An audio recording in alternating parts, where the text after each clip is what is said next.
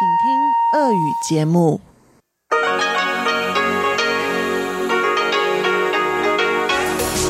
эфире Международное радио Тайваня. Здравствуйте, дорогие радиослушатели! В эфире Международное радио Тайваня и вас из тайбэйской студии приветствует ведущая Анна Бабкова.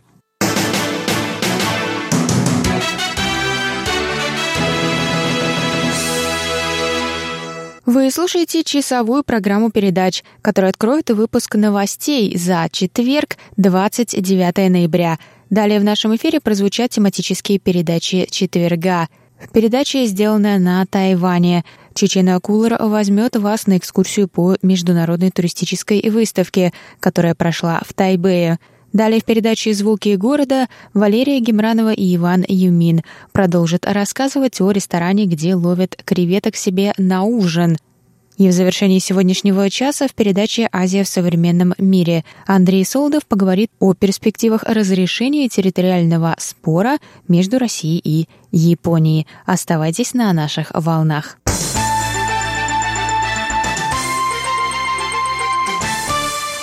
А сейчас о главных событиях сегодняшнего дня.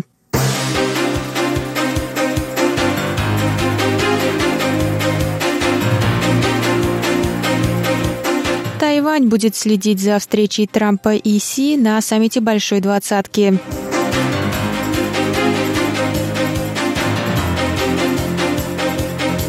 Половина населения Тайваня высказалась против отказа от атомной энергетики.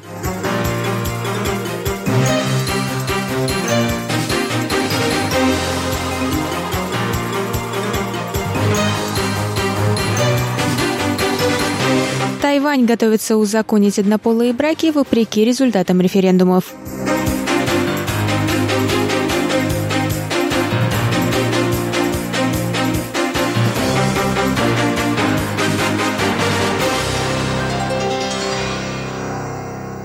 свете идущей торговой войны между Китаем и США, а также надвигающегося саммита Большой Двадцатки, мировое сообщество с интересом ожидает встречи Дональда Трампа и Си Цзиньпина. Тайваньская страна заявила, что будет следить за развитием событий. 特别是驻美代表处跟 美方也针对这个问题有充分交换意见了啊。 Мы поддерживаем тесную связь с представительством Тайваня в США. Американская сторона знает о нашем интересе и будет держать наше представительство в курсе ситуации. Мы также передадим полученную информацию соответствующим торгово-экономическим ведомствам. Надеемся, что вне зависимости от результатов встречи деятельность наших предпринимателей на территории материка не окажется под ударом.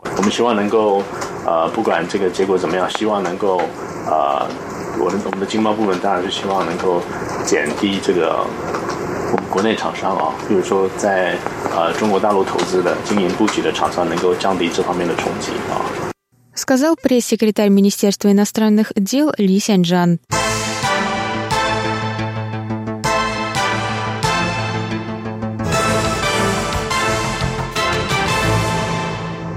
Президент Китайской республики Цай Инвэнь посетила открытие выставки медицинских технологий 29 ноября.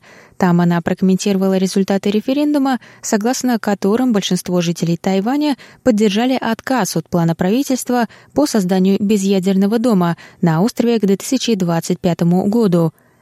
5 миллионов 895 тысяч тайваньских граждан поддержали инициативу по использованию атомной энергетики как наименее вредный для экологии острова. 4 миллиона 14 тысяч человек, напротив, высказались за полный отказ от атома к 2025 году.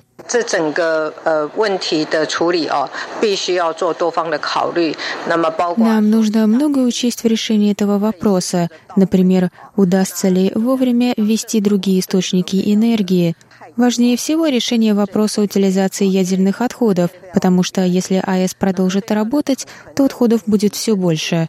Этим занимается правительство на местном уровне, поэтому в решении энергетической проблемы в целом исполнительной власти нужно поддерживать связь с муниципальным правительством. 核废料会越来越多，那核废料的储存的问题跟地方政府的态度哦，那非常的相关，所以这整个问题还需要行政部门做进一步的评估跟地方政府的沟通。 заявила Цай.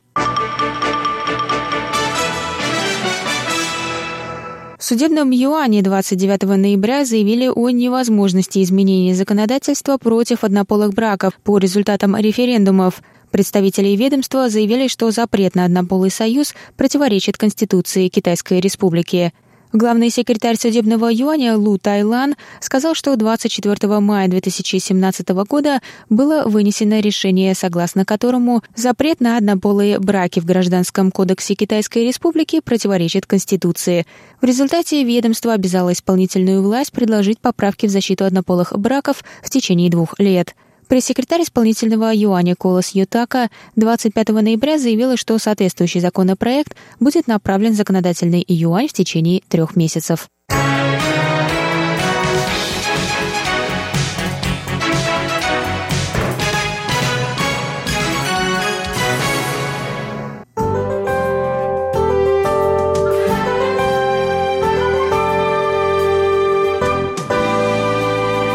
Сейчас прогноз погоды. Сегодня в тайваньской столице было до 23 градусов тепла и ясно.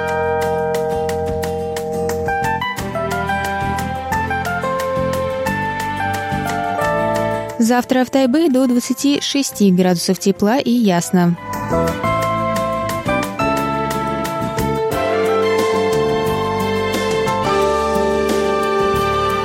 Тайджуне завтра до 28 градусов тепла и также ясно.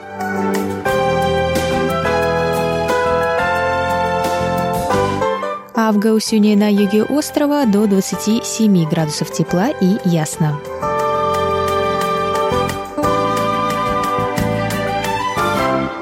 Это был выпуск новостей на волнах МРТ за четверг, 29 ноября. Для вас его провела и подготовила ведущая русской службы Анна Бабкова. Оставайтесь на волнах МРТ. Далее в эфире вас ждут тематические передачи четверга. А я с вами на этом прощаюсь. До новых встреч, друзья.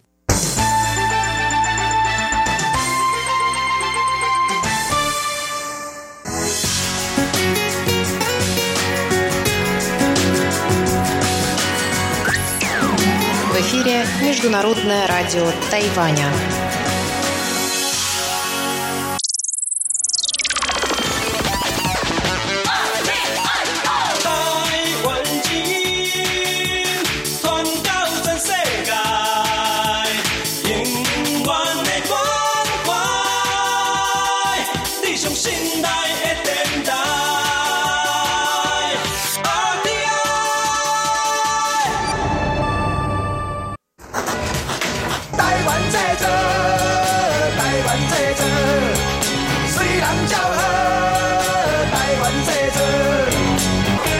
Made in Taiwan. Сделано на Тайване. Здравствуйте, дорогие друзья! В эфире передача сделана на Тайване. В тайбайской студии у микрофона Чечена Колор. И сегодня мы с вами отправимся на международную туристическую выставку, которая прошла в Тайбе буквально несколько дней назад, на прошлых выходных, и закончилась в понедельник. 26 ноября. Я думаю, наши постоянные слушатели знают, что это за международная туристическая выставка. Она проходит в Тайбэе каждый год. В этом году она переместилась в выставочный центр Нанган, что на востоке Тайбэя.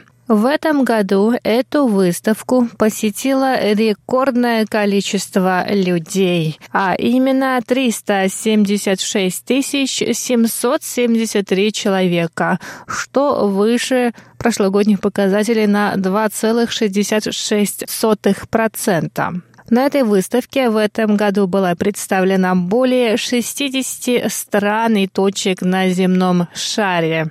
Одной из особенностей этой выставки стало то, что вместо покупки входного билета, который стоит 200 новых тайваньских долларов, это примерно 7 долларов американских, можно было сдать кровь. И таким образом в этом году международная туристическая выставка в Тайбэе собрала более 26 тысяч литров донорской крови. Это рекордный показатель.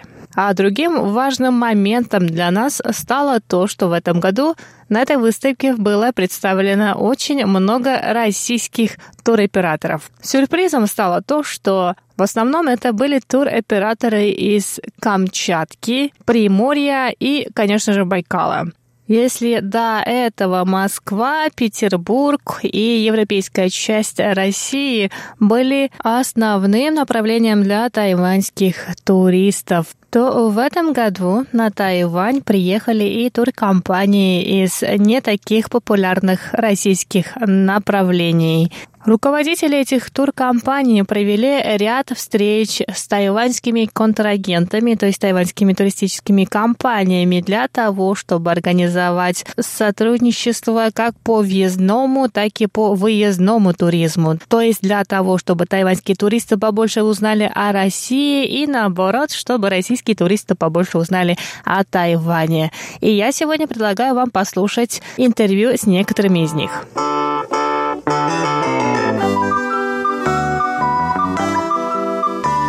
Здравствуйте, представьтесь, пожалуйста. Здравствуйте, меня зовут Артем Головачук, моя коллега Анастасия. Очень приятно, меня зовут Анастасия Бичевина. Мы из Иркутска приехали, представляем здесь озеро Байкал и Транссибирскую магистраль. Наша цель поездки, естественно, это привлечение туристов из Тайваня и вообще, так скажем, донесение информации о том, что мы и где мы находимся, почему, зачем нужно ехать именно к нам на озеро Байкал. Есть очевидные такие причины. Ну, во-первых, это уникальное место, потому что озеро Байкал самое глубокое озеро в мире и самое большое по объему пресной воды на Земле.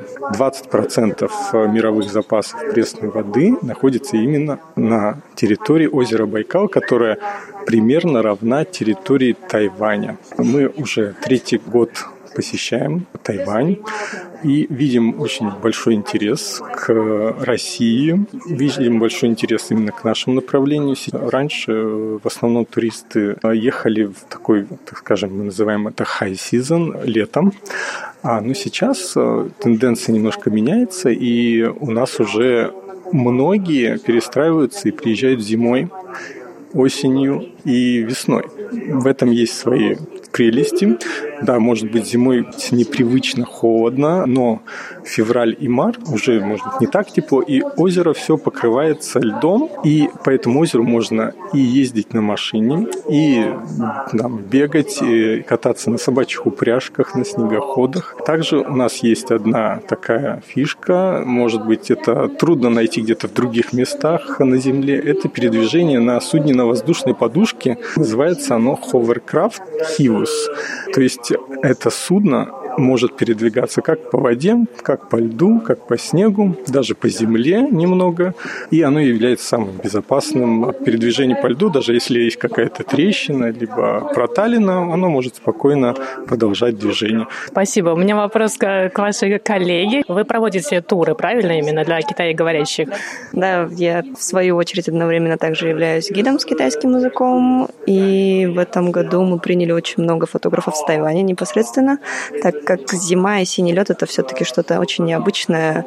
В Тайване нет зимы, да, как мы знаем, и для фотографов именно тайваньских это очень интересно, им нравится, они кайфуют от холода, даже я могу так сказать, потому что мы обязательно поем их водкой, чтобы им было тепло и весело, угощаем их сибирскими разносолами, да, то есть они не унывают, с утра до вечера фотографируют, заряжают позитивом меня и всех вокруг, и поэтому мне кажется, что зима все-таки для Тайваня, наверное, это сейчас самый перспективный сезон на Байкале. Я заметила сегодняшней презентации в основном все, что с Камчатки, что с Приморья, что вот с Байкала, Байкала все были про зиму. Да, ну потому что вечное лето на Тайване. Как нужно обязательно попробовать что-то новое, померзнуть немного, да, почувствовать каких-то новые эмоции, да, полежать на байкальском льду, попить байкальской воды также. Мне кажется, тайваньцы, наверное, остаются просто в восторге от такого опыта. Да, действительно. И, в принципе, у нас программы где-то рассчитаны примерно на неделю, да, то есть это в рамках того, наверное, периода времени, в который они могут выехать, да, это не слишком долго и ну, достаточно, чтобы посетить и увидеть все важные эм, достопримечательности и Байкала, и Иркутска. Спасибо вам большое. Спасибо вам. До свидания.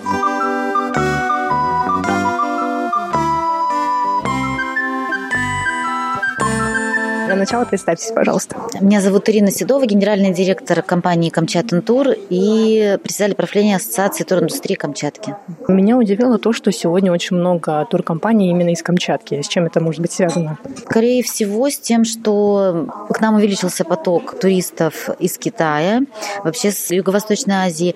Но а Тайвань вот немножко нам был до последнего не знаком, хотя нам кажется, что именно вот Камчатка может быть очень интересна именно для тайваньских американских туристов. А что Камчатка может предложить э, такого особенного? Камчатка – это в первую очередь дикая природа. Такой именно э, дикой природы, пожалуй, не осталось практически нигде, очень мало где в мире. И здесь на совершенно небольшом расстоянии можно увидеть такое разнообразие и снег, и вулканы, и цветы, и зелень, и все это одновременно, и все это не э, совершая каких-то длительных путешествий, можно жить в гостинице и каждый день выезжать в совершенно разные места. То есть такой калейдоскоп, который трудно где-то еще представить. И сегодня очень много презентаций, которые именно говорят про российскую зиму. Да, российская зима – это одно, камчатская зима – это совершенно еще другое. На Камчатке зима очень мягкая, потому что мы также омываемся с, практически со всех сторон, с трех сторон, морем, океаном. То есть у нас такой довольно-таки влажный мягкий климат. Зимой много снега, но температура температура обычно в пределах минус 5, минус 6, очень редко бывают морозы, и при этом снег лежит очень долго, с декабря до начала мая. На Камчатке можно в купальнике кататься на лыжах. А вот в купальниках на лыжах катаются иностранные туристы? Очень пока мало кто рискует, но я думаю, что со временем будет все больше и больше. На самом деле, почему мы сегодня говорим именно о камчатской зиме? А потому что лето на Камчатке уже и так э, многие знают, летом приезжает много туристов, а зима пока еще практически ну, неизвестна иностранным туристам, и мы очень хотим, чтобы все-таки вот поток зимой к нам не останавливался, он только рос. А какие у вас ожидания от Тайваня, от тайваньских туристов? Мы уже принимаем, а, на самом деле, туристов из Тайваня на Камчатке, но, допустим, в нашей компании это где-то 2-3 группы за сезон, летний сезон. Сейчас мы надеемся наладить партнерские взаимоотношения, может быть, с несколькими компаниями, которые готовы нам круглогодично, можно сказать, присылать туристов. Я тоже очень надеюсь, что тайваньским туристам удастся посмотреть красоты Камчатки. Большое вам спасибо. Спасибо вам тоже. И на этом выпуск передачи «Сделано на Тайване» подходит к концу. С вами была Чечена Колор. До скорых встреч!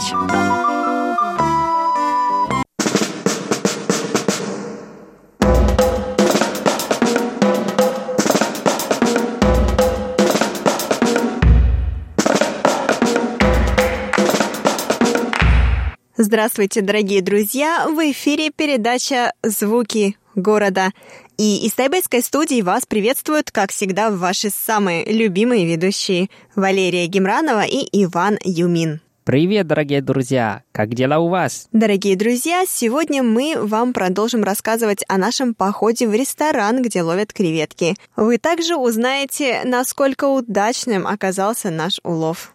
А в конце передачи мы предложим вашему вниманию небольшую историческую справку о том, как подобные рестораны зародились на Тайване. Оставайтесь с нами, ведь впереди вас ждет много всего интересного.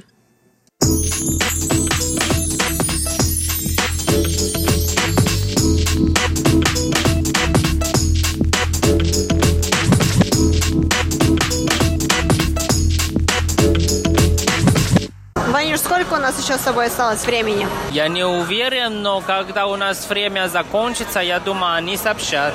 А, хорошо, ладно. Ну-ка рассказывай, Вань, что ты натворил? Почему к нам только что подбежал человек, который здесь работает?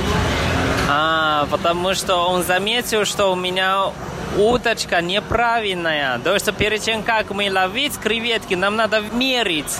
Там метров и о, подождем, подождем, наверное, скоро будет у нас... Что снова?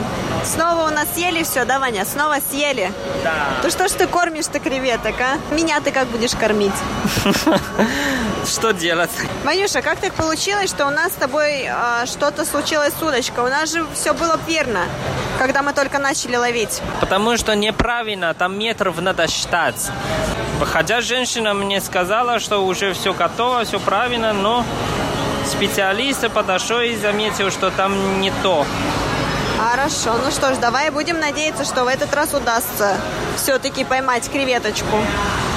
Да, потом еще о корме он тоже посоветовал, что лучше не надо использовать э, печень свиньи, а просто маленькие креветки. Убирать голову и хвост. И сейчас я попробую. А почему нельзя с э, печенью свиньи? Почему лучше не использовать ее? Но он просто сказал, что это намного легче, чтобы мне не надо мне не придется еще резать, еще поставить. И самое главное, что размер корма хорошо для креветок. А, то есть он должен быть маленьким тоже, верно? Да, верно. А я не знал. А я думал, чем больше, чем лучше. Чем больше, чем они больше будут есть его. Ну да, тоже верно. Ой, ой, смотри, снова поймал, снова поймал. О, классно он! Какая огромная креветища, огромнейшая, Ваня. Мне кажется, мы попали не туда. Здесь все профессиональные. Мне тоже так кажется, но ничего страшного, Ванюш, это всего-навсего наш с тобой первый раз. Ничего не поделаешь.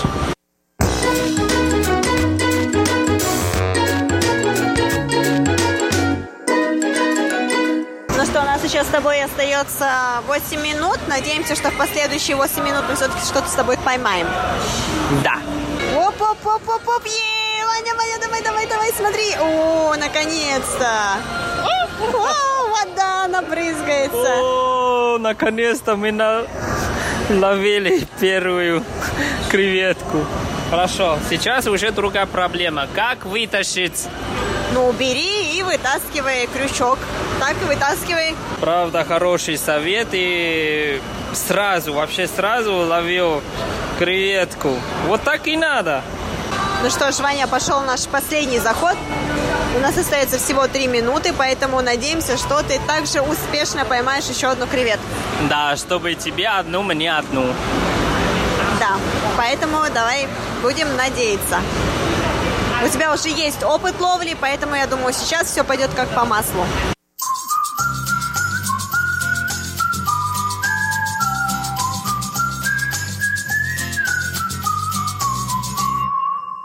Ванюш, ну что, наше время подошло к концу, и мы так с тобой поймали всего-навсего одну креветку. Но я думаю, что одну тоже уже хорошо, потому что я в самом начале думал, что у нас вообще не будет. Да, одна это все-таки лучше мячу. Вань, смотри, может быть, мы вручную поймаем. Я могу вручную поймать. Давай-ка. Не надо. Так, а сейчас мы с Ваней приступим к самой вкусной части данного мероприятия, а именно готовке. Вот, Ваня будет жарить креветочку, а я закажу что-нибудь нам еще поесть. Давай, Ванюш, рассказывай нам систему готовки, как это готовить все. Я сам тоже не знаю, наверное, надо позвать. Я думаю, не надо нам звать никого. Клади креветку вот сюда, в эту сетку барбекю. Но надо сначала солить. Я не знаю. Позови тогда кого-нибудь. Вот, он мне показывает сразу солить. И... Больше соли, я так понимаю. Очень много да, соли. Да, да. И сразу положил в печку. Она еще живая. Я не могу на это смотреть. Мне очень жалко это маленькое создание. Ой-ой-ой. Ай-яй-яй. Знаешь, я даже рада, что мы с тобой поймали только одну креветку, а не больше, потому что мне было бы их очень жалко. Ну да, я не ожидал такой результат. Такое коварство. Мне кажется, нам надо было просто ее отпустить потом обратно. Все-таки хорошая загадка от тебя, потому что дал мне хорошую ностальгию, правда. Я давным-давно, ой, больше 20 лет, мне кажется, я не был в, на таком месте. Вот так вот, да. Это тоже часть нашей культуры в Тайване. Ну, как тебе сказать? Конечно, жалко, но это не, не только для креветок, для рыбы тоже. Когда мы ловим или когда мы охотимся, все-таки сожаление будет, но что делать? Ванюша, а где я тогда смотри, потому что одной креветкой сыть не будешь, я бы хотела заказать что-нибудь. Есть какой-нибудь жареный рис или что-то наподобие такого? М, давай посмотрим. Давай. Да, здесь на самом деле все есть. Есть типа дофу, дождь, дофу на горячей плите, плите и курицу, креветки. Но, скорее всего, бол- больше всего блюда креветок. Хорошо, я понимаю. Тогда, ладно, ждем, когда ты приготовишь свою креветочку и будем заказывать что-то еще.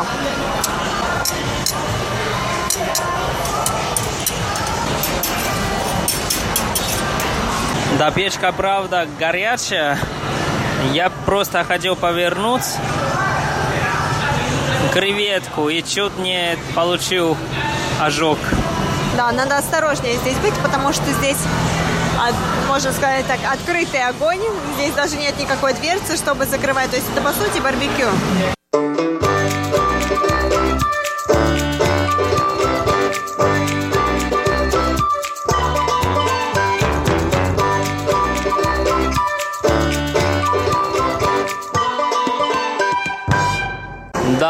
Да, правда, вкусная креветка. Я сам съел, а Лера не хочет. Да, Лера предпочла рис из креветок. Но, наверное, эти креветки вряд ли пойманы здесь, потому что они очень маленькие. Вот, но как-то так. А, я рада, что тебе понравилась твоя креветка. Понравилась ли тебе загадка, Ванюш? Конечно, мне очень понравился. Я столько раз я сказал, что это моя ностальгия. Тогда спасибо тебе и благодарю за такую хорошую загадку. И сейчас моя очередь. Послушаешь мою загадку. Я надеюсь, что это тоже что-нибудь очень интересное. Конечно, будет очень-очень интересно, не переживай.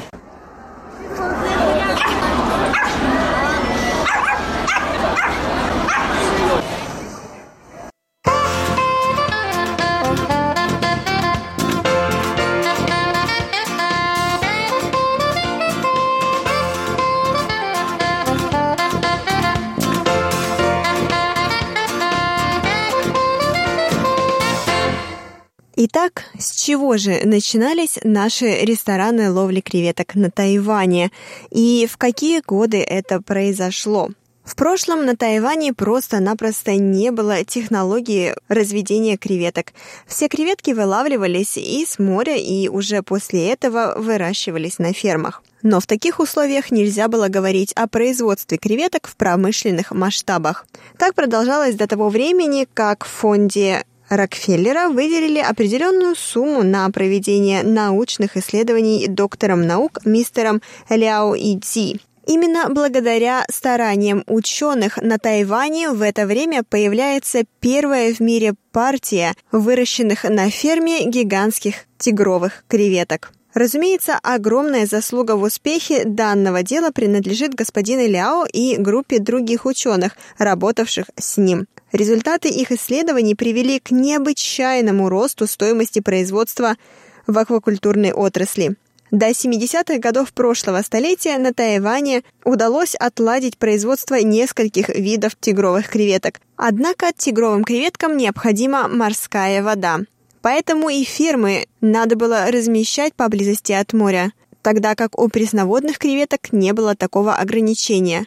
С другой стороны, тайваньские пресноводные креветки были намного меньше, соответственно, и экономической выгоды от них было меньше, чем с тигровых морских креветок. Поэтому лишь немногие фермеры брались за разведение тайваньских пресноводных креветок. То ли дело импортные пресноводные креветки, большие, как раз таки те, что сегодня доступны нам в каждом ресторане ловли креветок а именно большие тайские пресноводные креветки. Отличительной особенностью данного вида креветок, кроме их размера, также является очень длинная конечность синего цвета. Должна сказать, что нам с Ваней удалось поймать именно этот вид креветок. Начиная с 60-х годов 20 века, разведением тайских креветок постепенно начали заниматься в разных уголках мира, а в 70-х годах фермы с тайскими креветками пришли и на Тайвань, а уже в 80-х годах на юге острова появились первые рестораны ловли креветок. А началось это после того, как фермеры в конце 70-х годов начали открывать свои владения или фермы для других людей, желающих ловить креветки. Данный вид развлечений или же обеда, или же просто времяпрепровождения стал стал необычайно популярным среди местного населения. А все почему? Да, потому что от ловящих креветок не требовалось большой затраты энергии, но в то же время все равно можно было испытать это чувство достижения успеха. Ведь только в подобных ресторанах можно было за два часа выловить огромное количество креветок. Другим преимуществом данных ресторанов было, что все они располагались в чертах города, то есть у желающих поймать креветки не было надобности ехать за пределы города. Данный вид времяпрепровождения стал настолько популярным, что в 90-х годах прошлого столетия абсолютное большинство молодых людей в возрасте 20-30 лет в свое время проводили именно в подобных ресторанах. Однако подобные рестораны мало чем изменились с того времени, но это уже совершенно другая история.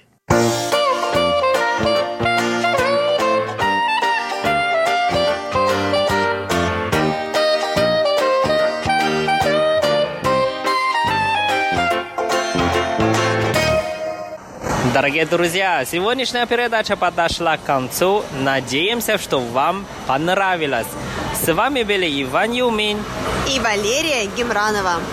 Всем удачи и до скорой встречи на волне звуки города. Пока-пока. Пока-пока.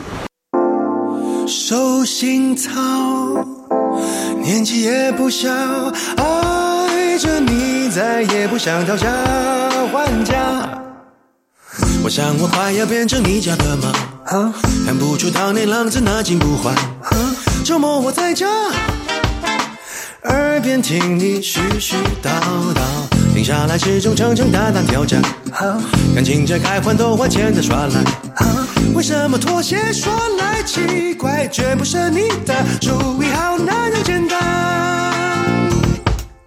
手心草，年纪也不小，曾经多害怕地久天长。谈恋爱就像出城门，孤单总是杀不完，又死灰复燃。手心草，没有人知道身边这个人愿不愿意陪我到老。忘了日子再无聊，爱你再也不想讨价还价，这样子很好。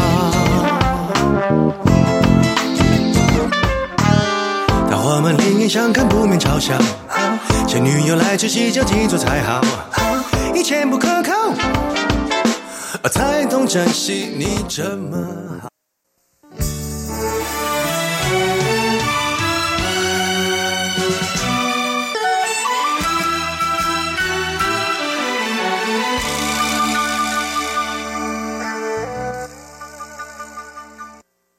Здравствуйте, дорогие слушатели Международного радио Тайваня. В эфире еженедельная передача из рубрики «Азия в современном мире». У микрофона ведущий передачи Андрей Солодов. Российский президент Путин и японский премьер-министр АБ активизировали переговоры о подписании между Россией и Японией мирного договора и разрешения территориального спора вокруг Курильских островов. За основу была взята декларация 1956 года, которая предусматривала передачу двух из четырех спорных островов Японии – Военно-стратегическое значение этих островов для национальной безопасности России на Дальнем Востоке велико. Так начинается статья Михаила Ходоренко опубликованная в интернете и посвященная российско-японским отношениям и перспективам подписания, наконец-то после стольких десятилетий, мирного договора между двумя странами. Итак, наша тема сегодня – перспективы разрешения территориального спора между Россией и Японией.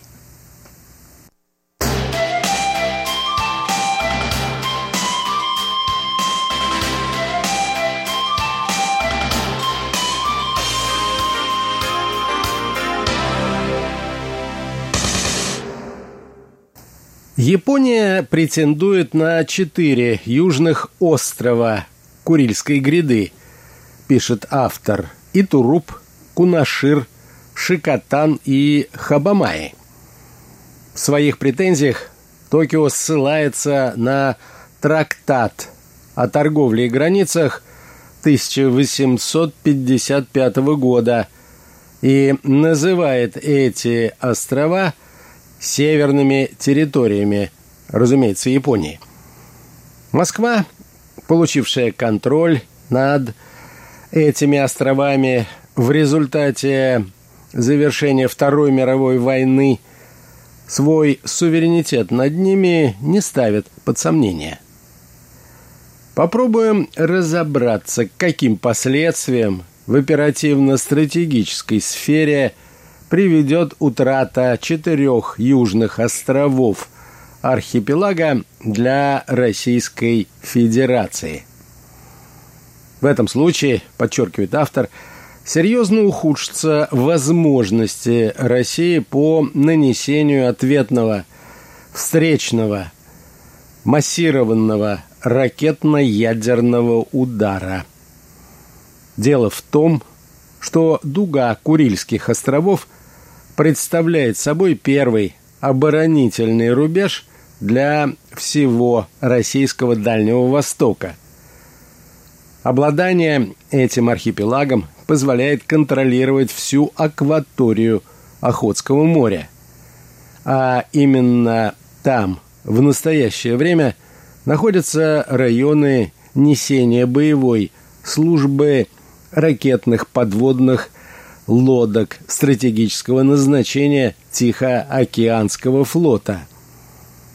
Незамерзающие глубоководные проливы в южной части архипелага в случае передачи Японии островов Кунашир и Итуруп позволят осуществлять проход подводных лодок иностранных государств в Охотское море.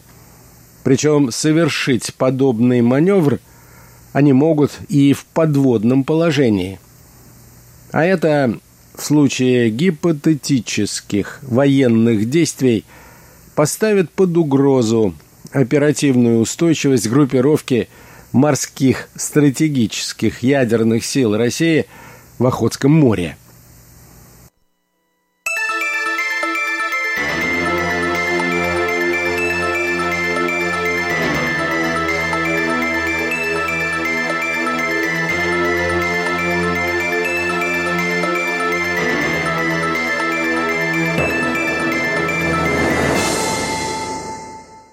Кроме того, пишет далее автор, Курильские острова играют исключительно важную роль в развертывании единой государственной системы оповещения о надводной и подводной обстановке. Поэтому достоверная информация о местонахождении многоцелевых атомных подводных лодок противника гарантирует оперативную устойчивость системы обороны Тихоокеанского флота. Если же южная часть Курильской гряды, Итуруп, Кунашир, Шикотан и группа островов Хабамаи будет передана Японии, то в системе освещения надводной и подводной обстановки появится огромная брешь – закрыть которую ничем не удастся. А противник в этом случае получит более чем весомые преимущества. Утрата этих стратегически важных проливов весьма осложнит также выполнение боевых и оперативных задач Тихоокеанским флотом. Охотское море, которое в настоящее время представляет собой внутреннее море для сил Тихоокеанского флота, станет вполне доступным водным пространством для кораблей и подводных лодок всех классов предполагаемых неприятелей. И по большому счету, продолжает военный эксперт, статус Охотского моря после передачи островов стране восходящего солнца как внутреннего моря России может быть пересмотрен со всеми вытекающими отсюда неблагоприятными для России последствиями.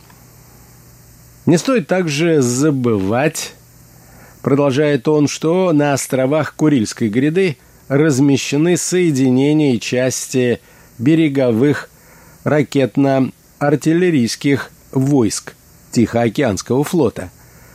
В частности, на острове Итуруп располагается дивизион берегового мобильного ракетного комплекса К-300П «Бастион», а на острове Кунашир дивизион береговой берегового мобильного ракетного комплекса «Бал». Кроме этого, на острове Итуруп дислотируется 574-й отдельный береговой ракетно-артиллерийский дивизион «Редут». Организационно они входят в состав 520-й отдельной береговой ракетно-артиллерийской бригады Тихоокеанского флота.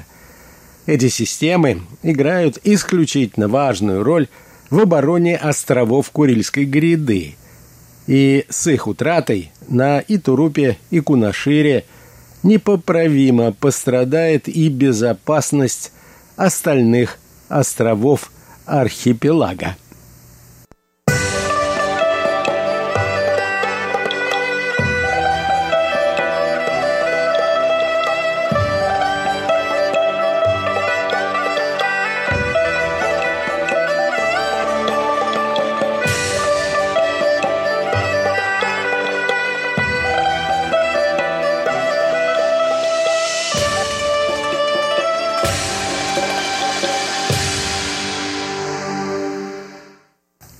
Случае территориальных уступок со стороны России серьезно пострадает и федеральная система разведки воздушного пространства, отмечает автор статьи. В советские времена на Курильских островах дислоцировался 125-й радиотехнический полк, командный пункт которого находился в горячих ключах – 24-й дивизии ПВО с церквом в Южно-Сахалинске. Отдельные радиолокационные роты этой части были размещены на островах Итуруп-Кунашир, Уруп, Симушир и еще на ряде более мелких островов. В 1990-е годы полк был расформирован – Система радиолокационной разведки в полном объеме на островах Курильской гряды с тех пор так, пока в полном объеме и не была восстановлена. Однако все возможности для этого имеются в настоящее время. Гипотетическая передача островов южной части Курильской гряды – под юрисдикцию Токио приведет к тому, что радиолокационный контроль воздушного пространства над значительными территориями Тихого океана будет утрачен. А Япония, можно не сомневаться, на всех новоприобретенных территориях в срочном порядке разместит свои радиолокационные посты – которые в ближайшей перспективе смогут решать и задачи системы предупреждения о ракетном нападении. От потери островов, говорится далее в публикации, непоправимо пострадает система истребительного авиационного прикрытия Курильских островов.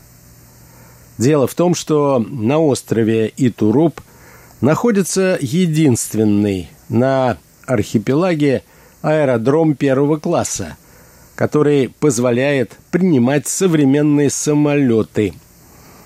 До своего расформирования в 1993 году на этом аэродроме, который называется «Буревестник», дислоцировался 41-й истребительно-авиационный полк, оснащенный самолетами МиГ-23.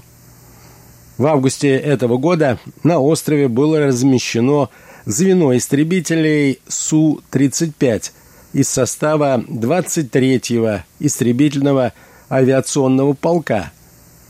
Аэродром постоянного базирования Дземги Комсомольск на Амуре – 303-й гвардейской смешанной авиационной дивизии 11-й армии ВВС и ПВО Восточного военного округа военно-космических сил России.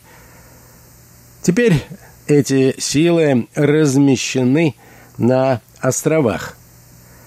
Экипажи самолетов должны нести службу на Итурупе – на основе ротационной системы, предварительно оставаясь там на срок около двух месяцев. Это, хотя еще и не полноценный авиационный полк, но охрану воздушных рубежей России в воздушном пространстве над Курильскими островами это звено вполне может осуществлять. Однако с утратой аэродрома «Буревестник» на системе истребительно-авиационного прикрытия на архипелаге можно будет поставить окончательный крест, считает специалист по военно-стратегическим вопросам. Серьезный урон понесет и противодесантная оборона архипелага. Важнейшую роль в этом плане на Курильских островах играет 18-я пулеметно-артиллерийская дивизия, находящаяся в горячих ключах на острове Итуруп. Единственное и уникальное соединение в своем роде в составе вооруженных сил России. В эту дивизию входят два пулеметно-артиллерийских полка и отдельный танковый батальон – части и подразделения дивизии дислоцируются в основном на островах Кунашир и Итуруп. В случае передачи островов Японии, полагает автор, дивизию придется расформировывать, а о противодесантной обороне архипелага забыть.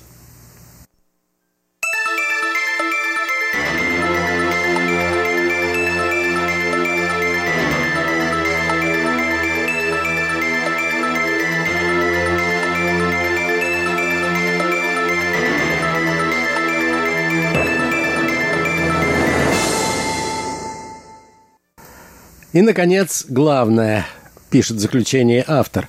Если Россия лишится островов Итуруп-Кунашир, Шикотан и группы островов Хабамай, то среди остальных островов архипелага останется очень мало мест для возможного строительства аэродромов военно-космических сил и пунктов базирования Тихоокеанского флота.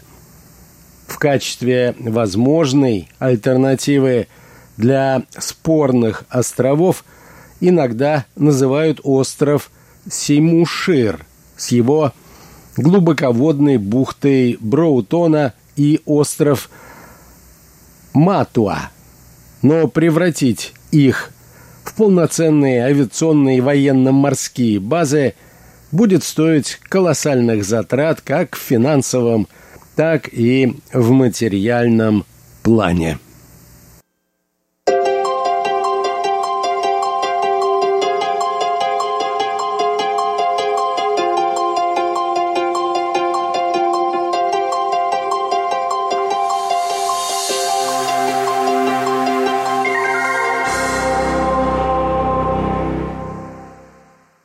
На этом, дорогие друзья, позвольте мне завершить очередную передачу из рубрики «Азия в современном мире».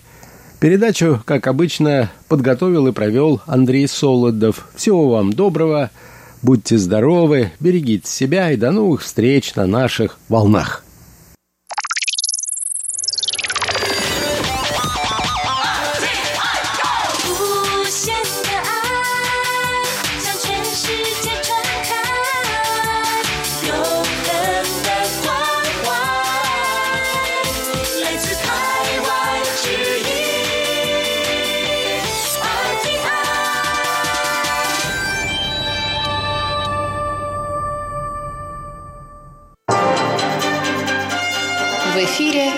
Международное радио Тайваня.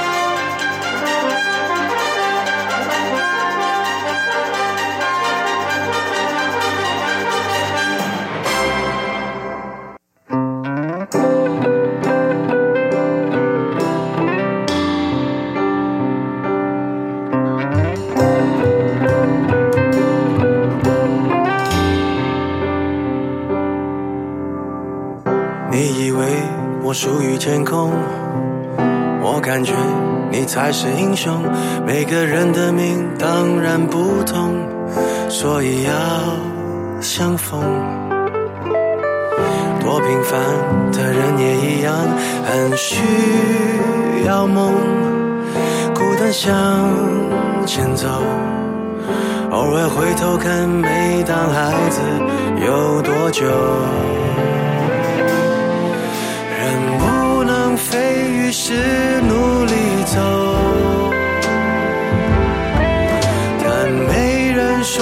说不准看天空。在心里缝一张披风，假装躺在云上好轻松。再辛苦，至少可以咬咬牙去等可能的风。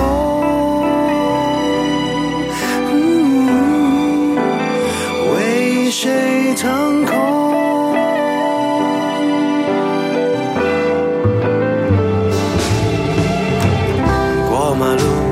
白发老头，小女孩，你双眼哭红，人类似乎都有点相同，带着泪移动，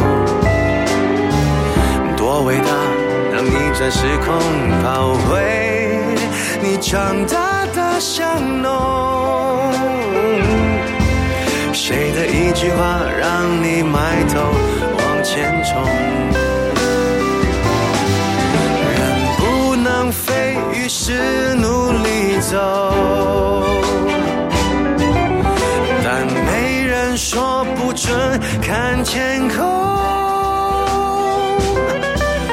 在心里缝一张披风，假装躺在云上好轻松。再辛苦，至少可以咬咬牙去等可能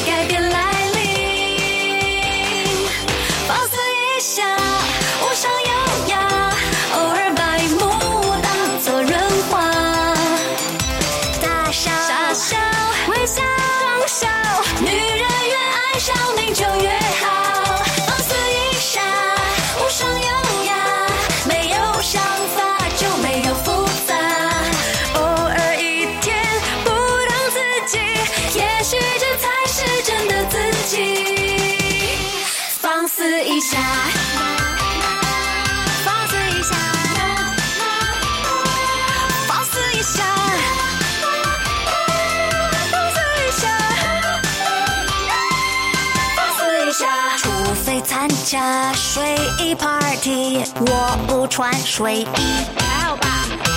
我也不穿比基尼，这不是罩背的问题。谁说我很硬？好吧，我承认我有点硬。宝贵的东西留给懂我的。